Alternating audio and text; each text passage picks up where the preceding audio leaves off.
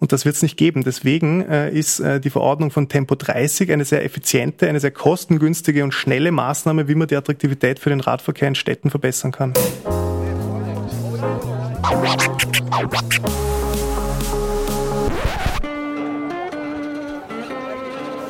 Liebe Hörerinnen und Hörer, herzlich willkommen im Zack Zack Nachtclub. Jeden Donnerstag ab 22 Uhr machen wir die Nacht zum Tag. Ungezwungen, persönlich und mit Open End. Schön, dass ihr heute dabei seid.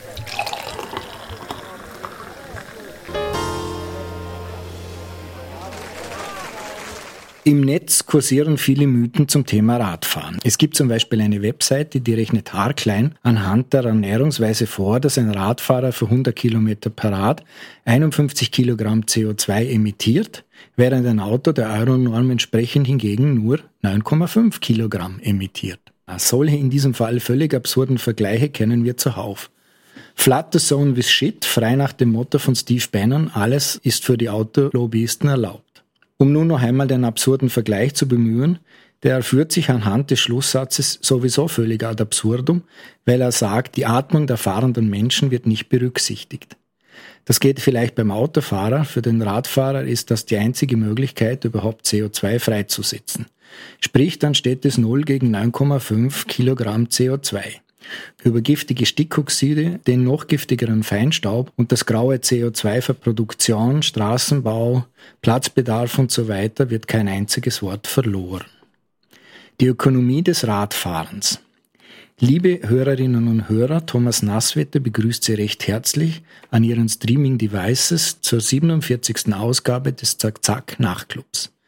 Wir wollen heute hinter die ökonomischen und sozioökonomischen Kulissen des Fahrradfahrens schauen. Bei mir im Studio hat Herr Magister Michael Schwendinger vom VCÖ Mobilität mit Zukunft Platz genommen. Herr Schwendinger, bitte stellen Sie sich vor. Hallo, danke für die Einladung. Mein Name ist Michael Schwendinger. Ich arbeite beim VCÖ Mobilität mit Zukunft, bin dort im Policy-Team zuständig für die Themen aktive Mobilität, ähm, öffentlicher Verkehr und Güterverkehr. Für alle, die den VCÖ vielleicht nicht kennen, wir sind eine NGO mit Sitz in Wien und wir engagieren uns seit rund 35 Jahren äh, für eine ökologisch verträgliche, eine sozial gerechte und eine ökonomisch effiziente Mobilität. Unter anderem, indem wir äh, Fakten, Beispiele, Daten in Publikationen und Grafiken zusammenstellen, Medienarbeit machen, Veranstaltungen organisieren oder auch den VCÖ Mobilitätspreis, den größten Preis für nachhaltige Mobilitätsprojekte in Österreich. Sind Sie selber ein Fahrradfahrer? Ich bin ein Alltags- und ein Ganzjahres-Radfahrer und kann mir das eigentlich äh, mittlerweile auch gar nicht mehr anders vorstellen. Warum können Sie sich das nicht mehr anders vorstellen? Weil ich es brauche. Ich habe das äh, unter anderem auch in der Corona-Zeit gemerkt. Da war ich äh, zwischenzeitlich einmal in Quarantäne und war sozusagen zehn Tage zu Hause eingesperrt, konnte die Wohnung nicht verlassen und der tägliche Arbeitsweg, das sind bei mir 20 Minuten in eine Richtung, der, auf dem Fahrrad, der hat mir einfach gefehlt. Sowohl äh, die Bewegung, die körperliche Betätigung sozusagen, aber, und das darf man auch nicht unterschätzen, auch die psychohygienische Komponente, weil es einfach einen super äh, auch Filter zwischen Arbeit und Berufswelt bietet. Man kann da ein bisschen nachdenken, abschweifen, überlegen, was äh, am Wochenende passieren wird, was in der Arbeitszeit passieren wird.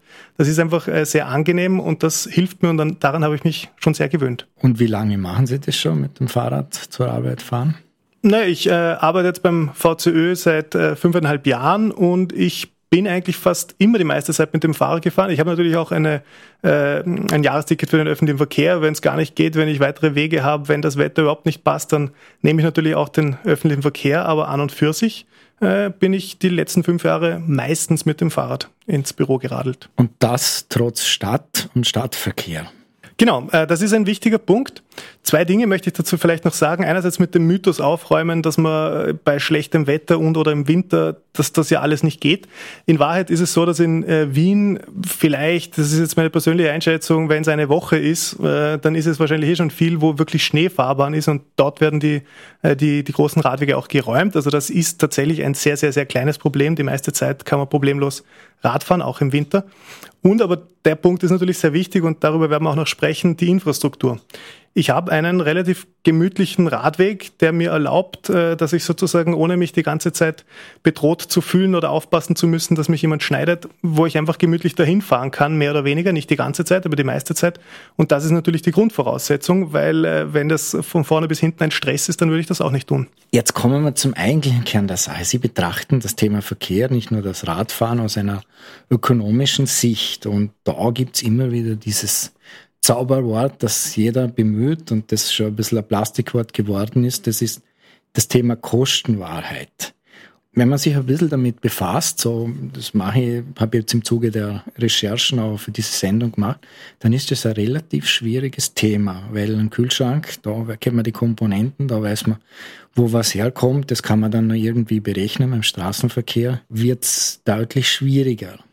Auf welchen Grundlagen stellen Sie Ihre Berechnungen an? Wo kommen die Zahlen her? Generell beim VCÖ arbeiten wir so, dass wir uns auf belastbare Quellen äh, beziehen und die auch offenlegen in unseren Publikationen, wie zum Beispiel das Umweltbundesamt, äh, Forschungsinstitute, Universitäten oder internationale Organisationen. Wir stellen zum Thema externe Kosten selber keine Berechnungen an, wir übernehmen die Zahlen von renommierten Instituten. Beim Thema Kosten muss man zuerst einmal unterscheiden, worüber man eigentlich spricht. Da gibt es ja unterschiedliche Arten von Kosten. Das eine sind einmal die privaten Kosten, die für die Person, die äh, ein Verkehrsmittel nutzt, anfallen. Also Treibstoffkosten, äh, die Wartungsgebühren, die Versicherungspauschale oder beim Fahrrad halt eben die Anschaffung des Fahrrads, Reparatur etc. Da haben wir uns angesehen, da geben die Österreicherinnen und Österreicher im Jahr rund 24 Milliarden Euro nur für den Bereich Verkehr und Mobilität aus. 24 Milliarden Euro. Der absolute Großteil davon, also rund 90 Prozent, fallen fürs Auto an. Ähm, das sind im Monat ungefähr 450 Euro, die durchschnittlich fürs Auto bezahlt werden. Und äh, der Rest teilt sich auf äh, Fahrrad und öffentlichen Verkehr auf. Fahrrad fällt dort mit 20 Euro im Monat kaum ins Gewicht. Also damit kann man mal schon sagen, äh, Fahrradfahren ist jetzt äh, rein auf diesen statistischen Durchschnittswerten basierend individuell gesehen ein sehr kostengünstiges Verkehrsmittel. Das ist das eine. Das andere äh, sind dann öffentliche Kosten, die für Infrastruktur anfallen, die natürlich auch anfallen für Verkehrskontrollen etc. Oder noch weiter gedacht, und da sind wir dann schon beim Konzept, äh, Konzept der externen Kosten oder externen Effekte, äh, sind eben Kosten, die in weiterer Folge anfallen, äh, wie zum Beispiel Kosten für CO2-Emissionen, Kosten für Umfälle, Kosten für Lärm und Luftschadstoffe. Und da wird mit dem Konzept der externen Kosten sozusagen versucht, diese Kosten, die nicht die Nutzerin und der Nutzer selbst tragen, zu beziffern und einfach äh, herauszudestillieren, was fällt denn eigentlich für die Gesamtgesellschaft an Kosten oder eben auch an Nutzen durch unterschiedliche Verkehrsmittel an. Sie haben, um da gleich einzuhaken, in Ihrer neuesten Broschüre, man findet es auch auf der Webseite, ich werde das verlinken in den Show Notes zu dieser Sendung, ein beeindruckender Vergleich zwischen Fahrrad und Autofahren. Und zwar, wenn man sich das anschaut, das Auto, der Autokilometer kostet etwas, das ist logisch, aber Sie haben dann sozusagen als Kategorie eingeführt Nutzen und der Fahrradkilometer stiftet offensichtlich Nutzen. Wie kann man das verstehen? Was steckt da dahinter? Genau, das ist genau diese Berechnung der externen Kosten, versucht herunterzurechnen auf den Kilometer, damit man sich das äh, auch äh, was darunter vorstellen kann. Bei externen Kosten, also jetzt äh, am Beispiel des Autofahrens, fallen unterschiedliche Kostenkategorien an. Da sind einmal einerseits Kosten für Umfälle.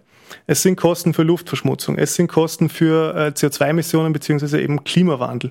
Äh, es sind äh, Kosten für Lärm, es sind Kosten für Infrastruktur, es sind auch Kosten für Stau, die insgesamt entstehen. Also da gibt es unterschiedliche Kostenkategorien.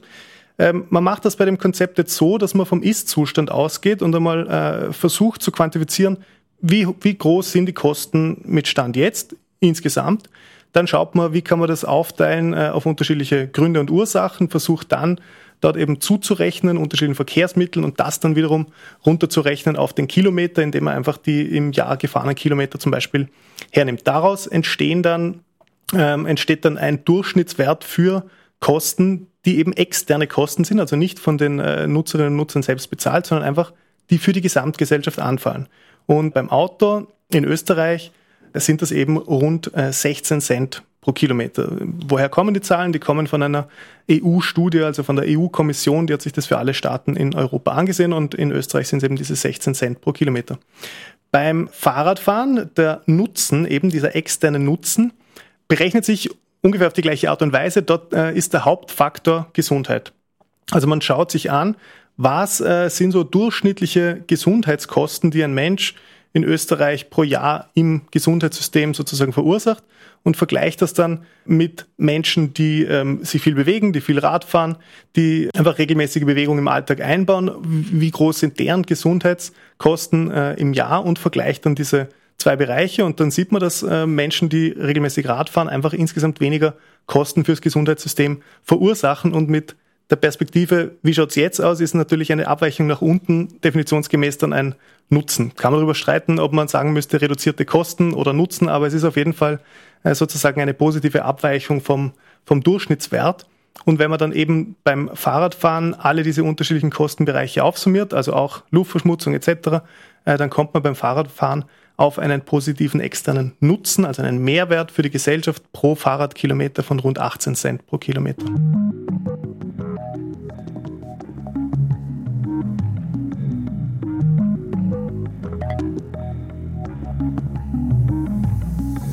Mobilität kostet.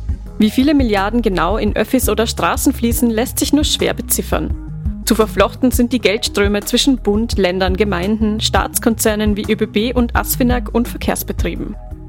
Das schrieben die Salzburger Nachrichten, als sie versuchten, ein wenig Licht in die Verteilung von Steuergeld zu bringen, das in Verkehrsinfrastruktur fließt.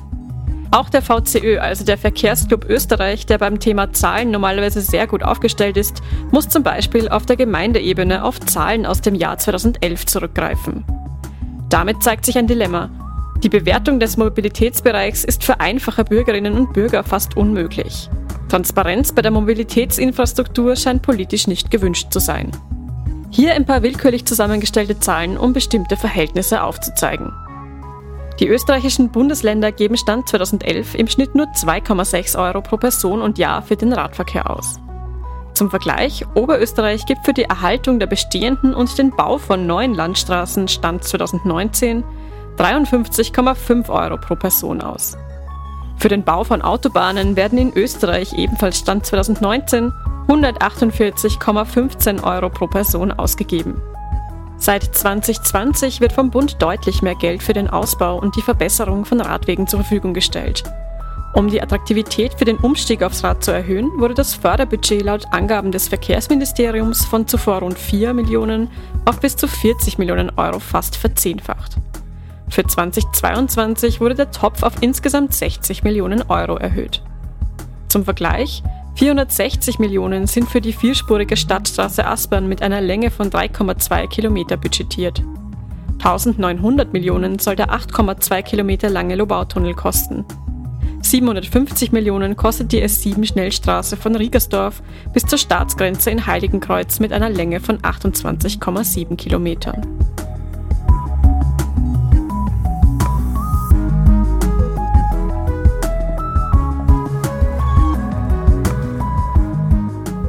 Jetzt eine persönliche Frage.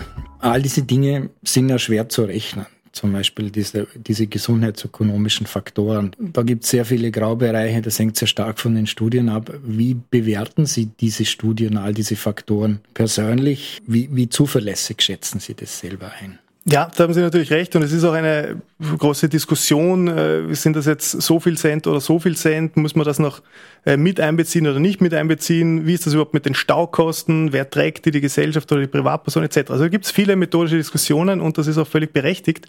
Ähm, mir ist es persönlich gesagt auch nicht wichtig, ob das jetzt so oder so viel Cent sind. Mir geht es vor allem um die Grundaussage, einfach das, das sichtbar machen, dass da was passiert was nicht äh, an den Individuen ähm, sozusagen kleben bleibt, sondern wo auf die Gesamtgesellschaft übertragen oder abgewälzt wird.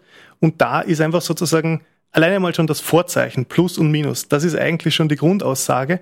Also, dass beim Autofahren für die Gesamtgesellschaft mehr Kosten anfallen, während hingegen beim Fahrradfahren für die Gesamtgesellschaft ein Nutzen entsteht.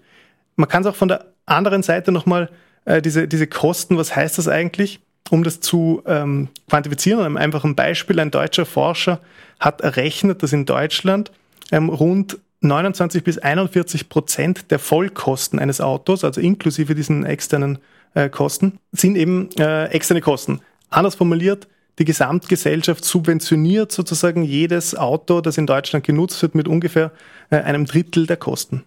Ich möchte jetzt noch einen Schritt in die Vergangenheit machen. Im Zuge meiner Recherche habe ich mir den Masterplan Radfahren 2006 angeschaut.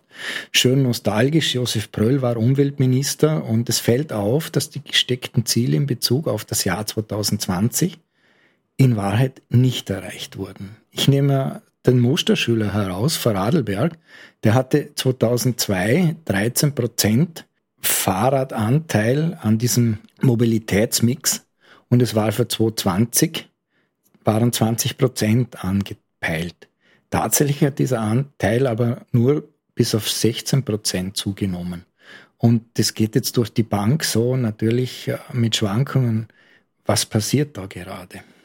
Ja, Ziele sind natürlich schnell gesteckt und immer tendenziell äh, hoch gesteckt, damit man auch äh, ambitioniert ist und dort äh, dann irgendwas hat, wo man, wo man natürlich äh, sich engagieren kann und hinziehen kann. Dass es dann im Endeffekt oft nicht erreicht wird, das ist, glaube ich, eine Binsenwahrheit. Das ist äh, sowieso klar, gilt auch für unterschiedliche andere ähm, Bereiche. Gerade in der Klimapolitik wissen wir alle, dass wir eigentlich nicht dort sind, wo wir schon längst sein wollen. Ähm, ich würde jetzt mal als einen Verklär Erklärungsversuch äh, sagen, dass das einfach sehr lange braucht. Nämlich einerseits, äh, weil Verkehr natürlich ein sehr infrastrukturlastiges Thema ist und Infrastrukturen immer eine sehr lange Dauer haben, bis sie erstens geplant und gebaut werden und zweitens dann auch Wirkungs, äh, Wirkung entfalten können. Das heißt, da reden wir eher von Jahrzehnten als von, von Jahren. Das ist das eine. Und das andere, schon auch mentale Denkstrukturen, würde ich jetzt mal sagen. Äh, ist, Verkehr ist auch ein sehr ähm, Muster, also ein Gewohnheits-, ein Routine geprägtes ähm, Verhalten und da braucht es einfach sehr lange, bis man sich äh, auf neue Gegebenheiten einstellen kann. Und äh, wir wissen, woher wir kommen. In der Nachkriegszeit war einfach das Auto das äh, Statussymbol, das Freiheitsversprechen. Äh, da gibt es diese Schlagworte autozentrierten äh, autogerechten Staat aus den äh, 1960er Jahren. Das hat uns natürlich für viele Jahrzehnte geprägt und auch in der Politik geprägt. Infrastrukturen sind darauf ausgelegt worden. Und von diesem Idealbild jetzt wieder wegzukommen, das braucht natürlich Zeit, äh, eben sowohl in der Infrastruktur als auch in den Köpfen. Deswegen ist da wahrscheinlich äh, ein bisschen zu wenig passiert, äh, was hätte passieren können. Ich bin aber insofern optimistisch, weil ich glaube, dass jetzt, äh, spätestens jetzt, das Thema auch wirklich, wirklich, wirklich bei allen angekommen ist. Jetzt kommen wir nicht mehr äh, drum herum, aus unterschiedlichen Gründen. Einerseits haben wir jetzt das Thema Energiekrise, Klimakrise, das ist, glaube ich, in der breiten Bevölkerung inzwischen angekommen. Es ist ein, ein, ein, ein Gesundheitsthema. Viele Menschen wollen sich bewusst äh, und gesund ernähren und im Alltag verhalten. Das äh, geht dann eben auch auf die Mobilität über. Ähm, und was auch noch dazu kommt, äh, technologische Entwicklungen. Ich glaube auch, dass das äh, E-Fahrrad nochmal einen äh, kleinen Schub gibt, um das Potenzial des Fahrrads wirklich in die breite Masse weiter hineintragen zu können. Man kann ja von einem Game Changer E-Bike oder Pedelec sprechen, wenn man sich anschaut, 55 Prozent der 2021 verkauften Fahrräder für Erwachsene jetzt wohlgemerkt, waren in Österreich E-Bikes. Mehr als eine Milliarde Euro wurden im Fahrradhandel umgesetzt. So sagt es zumindest die Presseaussendung des VSSÖ damit verbunden und deshalb auch dieses Thema Game Changer. Es gibt so diese berühmte 10-Minuten-Distanz, also man geht da 700 Meter oder man fährt ungefähr zwei Kilometer mit dem Fahrrad im normalen Verkehrsfluss und diese Distanz steigt auf 3,6 Kilometer. Glauben Sie, dass sich damit das Mobilitätsverhalten der Bevölkerung langfristig ändern kann und wie sehen da die Herausforderungen gerade in Bezug aufs E-Bike für die Verkehrsinfrastruktur aus? Also ich glaube wirklich, dass das E-Bike äh, Game Changer, weiß ich nicht, aber auf jeden Fall eine sehr interessante Entwicklung ist, äh, die dem Radverkehr auch äh, längerfristig ähm, nützen wird und ihn äh, weiterentwickeln wird. Ich glaube nicht, dass das das Allheilmittel ist. Natürlich kann man auch Diskussionen führen, wenn jetzt Leute, die sonst Rad gefahren wären, jetzt ein äh, E-Fahrrad haben, wie viel das denn wirklich bringt und das, ob das nicht eigentlich äh, schlecht für die Umwelt ist und wieder mehr Energie braucht etc. Diese Dis Diskussionen kann man äh, alle führen, aber ich glaube, dass auf der anderen Seite das Potenzial äh, schon überwiegt, dass einfach viele Menschen, die sich Alltagswege äh, nicht vorgenommen hätten, weil sie nicht, ich weiß es nicht, verschwitzt am Ziel ankommen wollen oder auch äh, topografisch bedingt, wenn es irgendwie äh, Höhen äh, zu überwinden gibt und man irgendwo rauffahren muss oder runterfahren muss. Hügeligen Regionen ist das natürlich auch, dass man mit dem E-Bike dann einfach einen äh, Alltagsweg machen kann, ohne verausgabt am anderen Ende anzukommen. Ähm, ältere Menschen, die sich vielleicht sonst nicht mehr aufs Rad gesetzt werden, weil sie einfach äh, das nicht mehr schaffen, nicht mehr weit genug kommen, haben natürlich mit dem E-Fahrrad wieder eine viel vergrößerte Reichweite. Also ich glaube schon, dass, äh, dass hier sehr viele äh, potenzielle äh, Nutzerinnengruppen angesprochen werden können, die das Rad dann auch einfach in den Alltag integrieren. Natürlich äh, braucht es eine Infrastruktur dafür, weil äh, das Elektrorad kann vor allem dann sein volles Potenzial entfalten, wenn es eine gut ausgebaute Infrastruktur gibt, die auch äh, jetzt zum Beispiel äh, am Land zwischen den äh, Gemeinden es erlaubt, dass man einfach äh, gut vorwärts kommt. Also da sind wir dann beim Thema Radschnellverbindungen. Das ist das eine und das andere ist wahrscheinlich auch ein bisschen dieses, dieses Thema vom Laden. Also ich habe äh, Ladesäulen, gibt's gerade da in Wien zuhauf, aber an den Bahnhöfen habe ich noch keine Ladesäulen für, für Rad, Fahrräder gesehen. Genau, da gibt es sicher Nachholbedarf. Es ist nicht so, dass nichts passiert. Ähm, in Vorarlberg gibt es zum Beispiel ein Projekt mit ähm, Fahrradboxen, also dass man am Bahnhof äh, teure äh, Fahrräder in Boxen äh, stellen kann. Man kann die mieten und dort in diesen Boxen drinnen kann man das Fahrrad zum Beispiel auch laden. Interessanterweise ist es dann auch noch so, dass bei der Jahreskarte für den Verkehrsverbund Vorarlberg wenn man das dort sozusagen dazu buchen kann. Das heißt, man hat dann eine Karte, mit der man gleichzeitig äh, die Box öffnen kann und äh, im Zug ein Ticket hat. Das sind, finde ich, sehr spannende Entwicklungen ich glaube, da ist auch noch sehr, sehr, sehr viel Potenzial zu holen. Also das E-Fahrrad als äh, Verkehrsmittel für die letzte und erste Meile weil es einfach das Potenzial hat, dass es rund um Bahnhaltestellen, rund um Öffi-Knotenpunkte, also auch im, im Busverkehr, das Einzugsgebiet so wahnsinnig vergrößert und äh, natürlich gerade die Leute, die, sage ich jetzt mal, ohnehin öffi-affin sind, würden das, äh, glaube ich, auch viel häufiger nutzen, wenn eben die entsprechende Infrastruktur. Es ist sicher noch Ausbaubedarf, aber ich glaube nicht, dass, äh, dass das verschlafen wird. Äh, Gibt es da schon äh, Zahlenmaterial, was sozusagen der Kilometer im Unterschied zum normalen Fahrrad für ein E-Bike kostet? Oder gibt es da schon irgendwelche Studien dazu? In Bezug auf Kosten könnte ich das nicht sagen, weiß ich nicht, ob es dazu Studien gibt, wo es äh, Zahlen gibt oder wo man sich zumindest grob orientieren kann, ist bei der gefahrenen Distanz. Äh, da gibt es aus Vorarlberg eine Mobilitätserhebung, die zeigt, dass ähm, Fahrten mit dem Elektrofahrrad am Arbeitsweg rund ein Viertel länger sind im Durchschnitt als äh, mit einem herkömmlichen Fahrrad und bei Alltagswegen sogar um 50 Prozent länger sind in äh, der Metropolregion Kopenhagen, die immer so ein bisschen als Vorbild beim Bereich Ausbau der Radschnellweginfrastruktur hergenommen wird, zeigt sich, dass ähm, auf diesen Radhighways die durchschnittliche äh, Raddistanz elf Kilometer sind, also das ist sehr weit. Gibt es da überhaupt Ansätze oder sind das bisher nur Lippenbekenntnisse, solche Fahrradautobahnen zu machen? Also ich hake jetzt nochmal ein. Wien hat es geheißen, Pfeilgasse Fahrradautobahn und ich meine, das muss man ganz ehrlicherweise sagen, das ist sehr weit weg von diesem Thema Autobahn, weil äh, ja, da gibt es ordentliche Gefahrenstellen und wenn man ein bisschen schneller äh, unterwegs ist, dann leiden auch die Fußgänger darunter.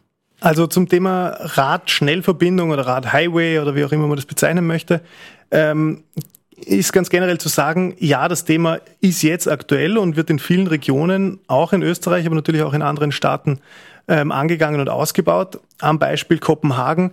Dort gibt es einen Plan schon seit vielen Jahren und auch einen zukünftigen Plan, einen Ausbau, bis, äh, der bis 2045 geplant ist. 850 Kilometer an, Renn, äh, Radschnellwegen sollen dort in der Metropolregion Kopenhagen ähm, ausgebaut werden.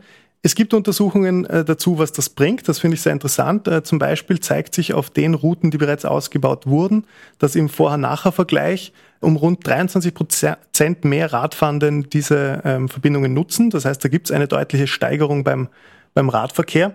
Was auch interessant ist, ähm, rund 14 Prozent derjenigen, die dort Rad fahren, sind davor die gleiche Strecke mit dem Auto gefahren. Das heißt, äh, es gibt auch nachweislich einen, einen Verlagerungseffekt. Ähm, in Österreich passiert dazu auch was. Ähm, zum Beispiel das Land Vorarlberg hat angekündigt, beziehungsweise nicht nur angekündigt, sondern bereits mit dem äh, Bund eine Kooperation geschlossen, dass bis zum Jahr 2027 200 äh, Kilometer, Kilometer an Radschnellwegen ausgebaut werden sollen und das eben mit finanzieller Unterstützung auch des Bundes. Oder auch zum Beispiel das Land Niederösterreich hat angekündigt, bis zum Jahr 2030 200 Kilometer an Radschnellwegen auszubauen. Also es passiert durchaus was, aber das ist jetzt in Österreich, glaube ich, erst am Anfang. 20 Prozent soll der Fahrradanteil in Wien betragen. Die, die Salzburger haben sich sogar auf 40 Prozent verschrieben. Wie sieht es mit den Rahmenbedingungen, mit den gesetzlichen aus, dass sozusagen überhaupt die Voraussetzungen dafür geschaffen werden können? Also ich glaube, so Ziele, die sich die Stadt Wien oder die Stadt Salzburg gesetzt haben, die sind durchaus realistisch. Es zeigen andere Beispiele, dass man das erreichen kann. Die Stadt Münster wird in Deutschland immer als Vorbild genannt. Dort gibt es einen Radverkehrsanteil von über 30 Prozent. Kopenhagen, Amsterdam auch jeweils über 30 Prozent. Oldenburg, glaube ich, sogar knapp 40 Prozent. Also es sind durchaus auch äh, größere Städte, die einen sehr hohen Radverkehrsanteil haben. Insofern halte ich äh, solche Ziele nicht für unrealistisch, sondern wenn man das konsequent verfolgt, kann man dort auch hinkommen. Ich glaube, was es vor allem braucht, um diese Ziele zu erreichen, ist Infrastruktur, Infrastruktur, Infrastruktur. Es braucht einfach den Platz, es braucht eine gute Infrastruktur.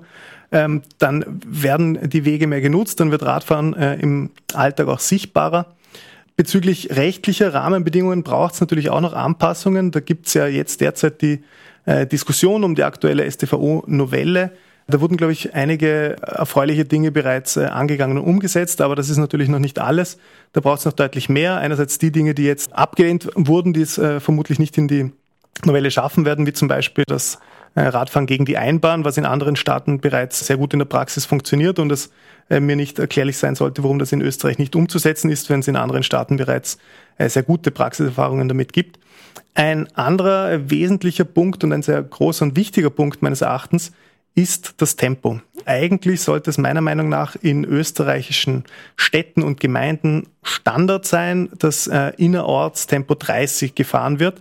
Auf Hauptverkehrsrouten, wo es äh, der Verkehr erlaubt, wo es die Infrastruktur erlaubt, äh, kann man ohne weiteres äh, Tempo 50 verordnen, überhaupt kein Problem. Aber der Standard sollte meines Erachtens Tempo 30 sein.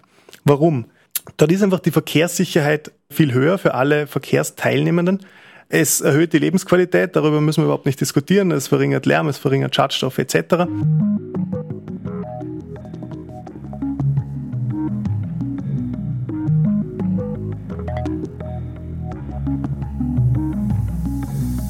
Das Deutsche Bundesumweltamt hat 2016 eine groß angelegte Studie zum Thema Tempo 30 an Hauptverkehrsstraßen durchgeführt.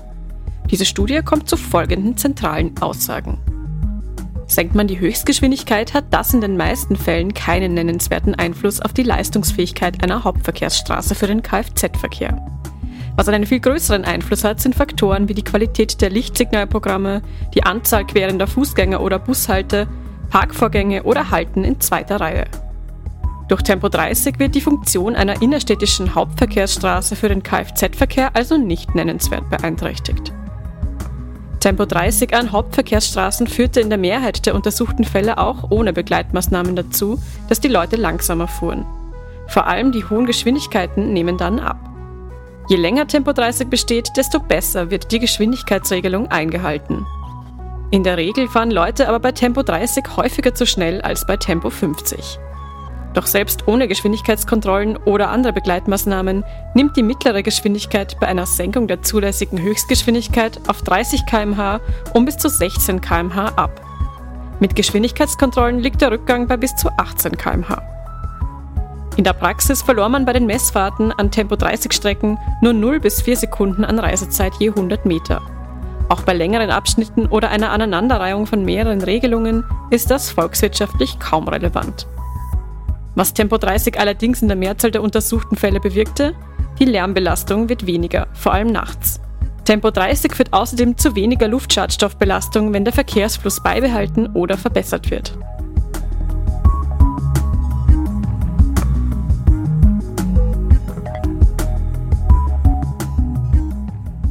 Ähm, aber es hat auch für den Radverkehr eine sehr wichtige Komponente und zwar, dass bei Tempo 30 Radfahren im Mischverkehr auch einfach besser möglich wird. Wenn man in den Städten in Österreich überall Tempo 50 fahren kann, dann muss man eigentlich laut den offiziellen äh, Richtlinien äh, überall baulich getrennte Radwege dazu bauen und das kostet natürlich sehr viel Geld und Zeit. Und das wird es nicht geben. Deswegen äh, ist äh, die Verordnung von Tempo 30 eine sehr effiziente, eine sehr kostengünstige und schnelle Maßnahme, wie man die Attraktivität für den Radverkehr in Städten verbessern kann. Aber Gottesmühlen malen offensichtlich sehr langsam und die politischen noch weniger, weil diese Forderung nach dem Fahren gegen die Einbahn, das ist jetzt nicht eine neue Forderung. Da bin ich nämlich schon drauf gestoßen bei diesem Masterplan Radfahren von 2006. Da stand das nämlich als erstes ganz oben und wir haben jetzt 2022 und wir haben es immer noch nicht geschafft.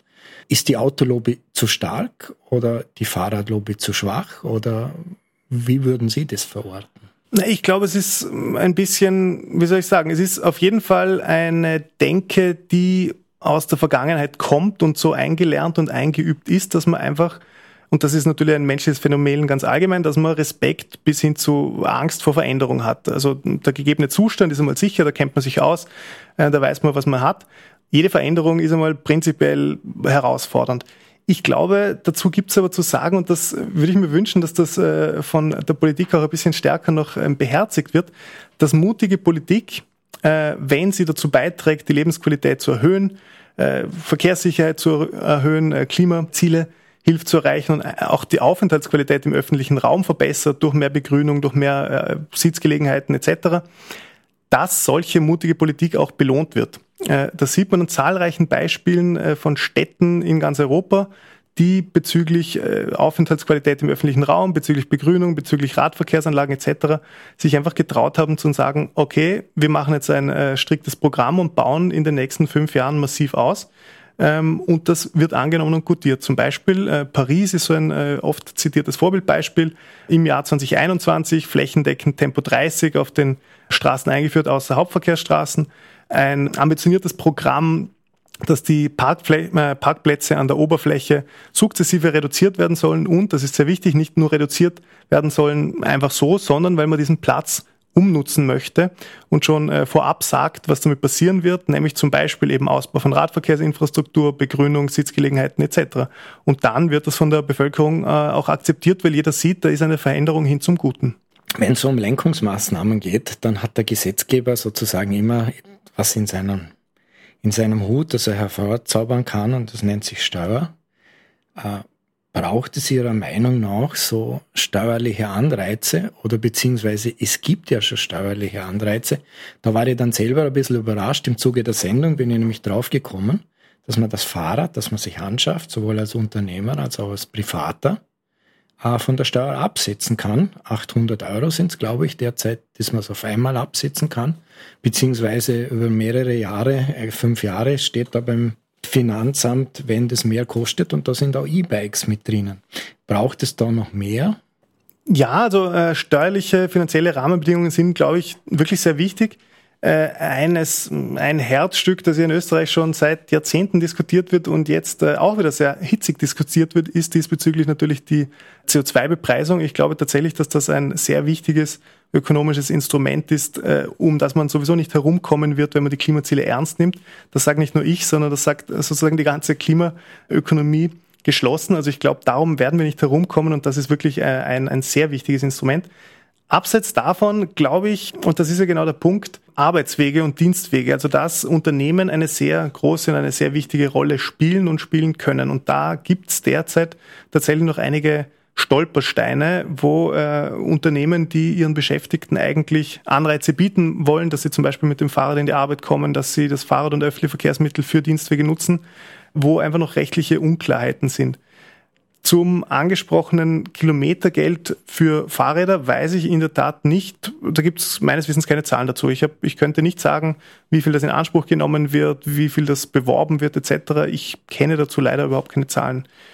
Ähm, es gibt allerdings schon äh, Fortschritte auch in dieser Richtung, glaube ich. Ähm, ein sehr erfolgreiches und inzwischen auch ähm, durchaus in der Praxis vorkommendes und genutztes Modell ist äh, das sogenannte äh, Jobrad. Das heißt, das Unternehmen ihren Beschäftigten Fahrräder, egal ob E-Bikes oder nicht E-Bikes, zur Verfügung stellen können. Also das heißt, das Unternehmen kauft das Fahrrad und überlässt es den Beschäftigten, je nach äh, Modell, wie man das im Unternehmen ausmachen möchte, durch ein äh, Nutzungsentgelt oder nicht. Und die Beschäftigten können dieses Fahrrad eben äh, für Alltagswege, aber auch in der Freizeit nutzen. Also sozusagen das Dienstfahrrad im Gegensatz zum Dienstwagen. Genau, das Dienstfahrrad. Wir haben jetzt so über die Attraktivität des Radfahrens geredet. Es gibt auch die andere Möglichkeit, sozusagen den Individualverkehr, vor allem mit dem Auto, teurer zu machen. Wenn ich an Japan denke, dann gibt es da keine Parkplätze in Tokio mehr oder weniger, also keine Leihsparen, nennen wir es einmal so. Und das Zweite ist, Sie haben es angesprochen, die Firmen sind nicht nur dazu angehalten, Mobilität für ihre Arbeitnehmer zur Verfügung zu stellen, sondern da ist es gesetzlich geregelt, dass der, der Arbeitsweg vom, also das Verkehrsmittel vom Arbeitgeber zu zahlen ist. Sind das Ansätze oder ist das für Sie kein gangbarer Weg in Mitteleuropa? Das braucht ein ausgewogenes Verhältnis von Push- und Pull-Faktoren. Nur das eine oder nur das andere wird nicht funktionieren. Das heißt, wenn man das Angebot jetzt zum Beispiel die Radweginfrastruktur gilt natürlich auch für den öffentlichen Verkehr, wenn man einfach wahnsinnig in dieses Angebot investiert, aber auf der anderen Seite überhaupt nichts verändert, dann äh, werden zwar viele Leute umsteigen, die das einmal probieren wollen, die von sich aus schon ein gewisses äh, Grundbedürfnis haben, das mal auszuprobieren, aber ganz viele Leute wird das nicht interessieren, weil sie einfach in ihrem Alltag überhaupt keine Veränderung äh, sehen und auch überhaupt keinen Grund haben, ihr eingeübtes Verhalten zu ändern wenn man nur Push-Faktoren macht, also wenn man nur Dinge irgendwie teurer macht, verbietet, ich weiß nicht, ohne auf der anderen Seite was zu verbessern, dann wird das äh, berechtigterweise bei vielen Menschen für Frust und Unverständnis äh, sorgen, weil viele sind ja, wenn es keine andere Infrastruktur und kein anderes Angebot gibt, dann ist man tatsächlich in manchen äh, Gebieten in Österreich derzeit aufs Auto angewiesen. Das ist überhaupt keine Frage. Und zu sagen, ihr dürft dann nicht mehr Auto fahren, ohne eine andere Alternative zu bieten, geht auch nicht. Deswegen braucht es einfach beides. Es braucht sozusagen die Verbesserung des Angebots auf der einen Seite, also Radweginfrastruktur, Bewusstseinsbildung, ähm, Ausbau des öffentlichen Verkehrs, aber auf der anderen Seite braucht es eben auch diese Push-Faktoren, jetzt äh, vor allem beim beim Autoverkehr, ähm, finanzielle Anreize sind da natürlich ein Thema. CO2-Bepreisung haben wir schon angesprochen. Sehr, ein wirklich sehr wirksames Instrument ist eben auch die Parkraumbewirtschaftung in Städten oder auch am Arbeitsplatz. Bisher wurde es sozusagen oft als völlige Selbstverständlichkeit und Normalität angenommen, dass man überall, wo man hinfährt, gratis sein Auto abstellen kann. Das ist natürlich äh, überhaupt nicht mehr zeitgemäß und stimmt schlicht und ergreifend äh, auch nicht, weil natürlich äh, hat das Unternehmen Kosten, wenn es Parkplätze zur Verfügung stellen muss. Und natürlich gibt es äh, in Städten, gerade in Städten, in urbanen Zentren, Nutzungskonkurrenz und diese Flächen wären eigentlich vielleicht viel besser für andere Dinge investiert, aber sozusagen aus den 60er Jahren kommend denken viele Menschen das noch so, dass es völlig normal ist, dass man sein Auto überall abstellen darf. Ist natürlich nicht normal. Vor 100 Jahren war das äh, verboten, das Auto im öffentlichen Raum abzustellen. Da müssen wir uns, glaube ich, einfach äh, umgewöhnen. Und deswegen äh, glaube ich, dass, dass da tatsächlich sehr viel Potenzial äh, drinnen ist.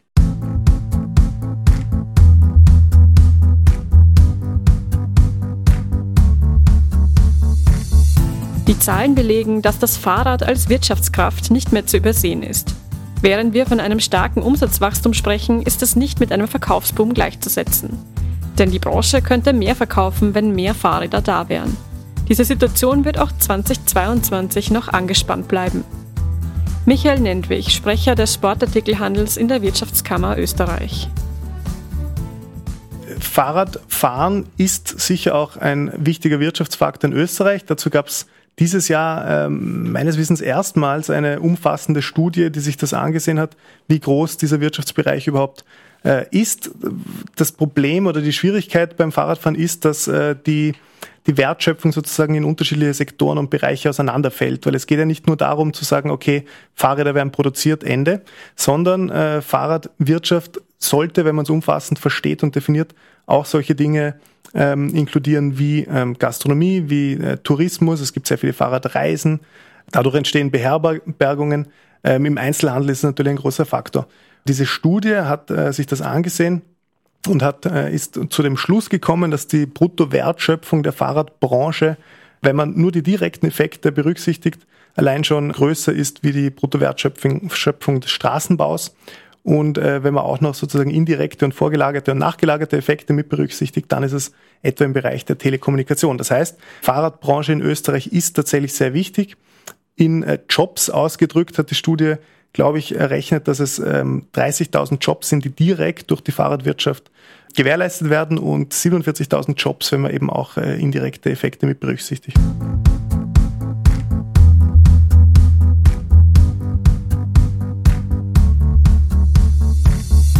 Da gibt es tatsächlich Leute, die der Meinung sind, dass ich mich rechtfertigen müsste, dass ich gleich zwei E-Bikes habe. Kenn das. Hab auch zwei Bikes für 9000 Euro und ein Auto für 800. Bekomme auch nur dumme Kommentare. Dialog in einem Facebook-Forum. Ja, äh, muss ich schmunzeln. Ich habe auch mehrere Fahrräder, die natürlich alle einen sehr wichtigen Zweck erfüllen. Ich glaube, da ist einfach etwas im Umbruch und zwar äh, mit dem Begriff Statuskonsum sozusagen. Früher war einfach das Auto ist teilweise heute natürlich immer noch so, das Auto ist das Statusobjekt Nummer eins. Ich glaube, in äh, urbanen Räumen, in bestimmten Communities etc. etabliert sich ähm, das Fahrrad durchaus als Statussymbol äh, auch. Ich finde, das ist durchaus legitim, äh, wenn Leute sagen, ich habe kein Auto, ich brauche kein Auto, ich äh, investiere dafür mehrere tausend Euro in mein Fahrrad, weil mir das, das äh, der Wert ist, ich das in der, äh, in der Freizeit und im Alltag nutze. Warum nicht?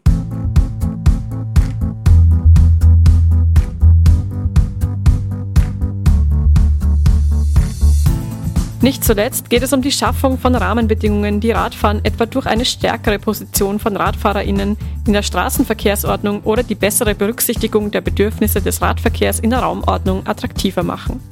Josef Pröll, damaliger Umweltminister in einer Pressekonferenz am 20. September 2006. 16 Jahre später stimme ich dem Herrn Pröll vollkommen zu. Da hat er vollkommen recht. Äh, es braucht eine stärkere Berücksichtigung in der Straßenverkehrsordnung. Durch die aktuelle Novelle, wie bereits angesprochen, sind einige Verbesserungen gelungen, aber es gibt noch weitere Punkte, die noch nicht äh, umgesetzt sind. Und auch einfach ganz generell die Rahmenbedingungen. Ja, das braucht's. Ähm, vielleicht noch als äh, Gedankenanstoß. Es gibt in der Verkehrswissenschaft die sich mit Fahrradfahren beschäftigt, so eine klassische Typologisierung, die ich glaube in Portland in den 2010er Jahren ähm, in einem Paper veröffentlicht wurde. Und da wurde davon ausgegangen, dass von der Gesamtbevölkerung rund sieben Prozent überzeugte Radfahrerinnen sind, ein Drittel äh, überzeugte Nicht-Radfahrerinnen sind und 60 äh, Prozent in der Mitte gerne Radfahren würden, aber sich nicht trauen. Also die Interessierten, aber Unsicheren. So, wenn man jetzt davon ausgeht, dass man den Radverkehrsanteil signifikant erhöhen will, dann muss es um diese 60 Prozent in der Mitte gehen. Das ist die Hauptzielgruppe. Die muss angesprochen werden, damit sich was bewegt. Und diese Zielgruppe kann nur angesprochen werden durch Infrastruktur und Rahmenbedingungen. Äh, man kann sich ganz einfach vorstellen, eine gute Infrastruktur ist eine Infrastruktur, wo ich mein Kind bedenkenlos auf den Weg schicken würde.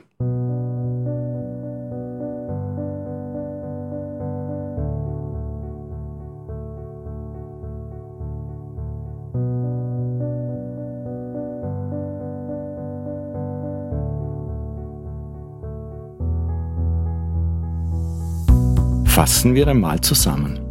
Es braucht eine Mischung aus Pull- und Push-Faktoren, um den Fahrradanteil am Mobilitätsmix deutlich zu verbessern. Infrastruktur, generell Tempo 30 innerorts und die Parkraumbewirtschaftung stehen hier im Fokus. Belastbare Berechnungen im Verkehrsbereich sind nicht immer leicht zu führen, weil neben der Komplexität der Zusammenhänge auch oft nur bedingt Zahlenmaterial zur Verfügung steht. Der VCO greift hier gerne und oft auf Zahlen der EU zurück. Veränderungen im Verkehrsbereich sind oft Fragen von vielen Jahren und manchmal Jahrzehnten, weil diese eng mit dem Thema Infrastrukturausbau verbunden sind. So wirken die Maxime der 1960er Jahre auch in den 2020er Jahren mancherorts noch immer mit. Michael Schwenninger sieht das Thema E-Bike nicht unbedingt als echten Gamechanger, aber als Möglichkeit, den Fahrradanteil im Mobilitätsmix zu verbessern. Leider gibt es zur Gesamtkostenrechnung eines E-Bikes bisher noch wenig belastbares Zahlenmaterial.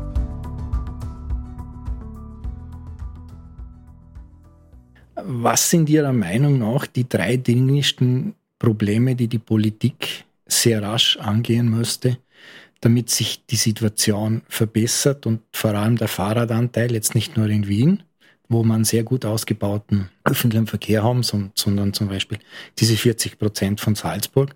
Was sind diese drei wichtigsten Maßnahmen, die Sie da sehen? Also um es mir einfach zu machen, könnte ich sagen Infrastruktur, Infrastruktur, Infrastruktur, aber ich sage das nur einmal und aber als wichtigsten Punkt darf, äh, dafür.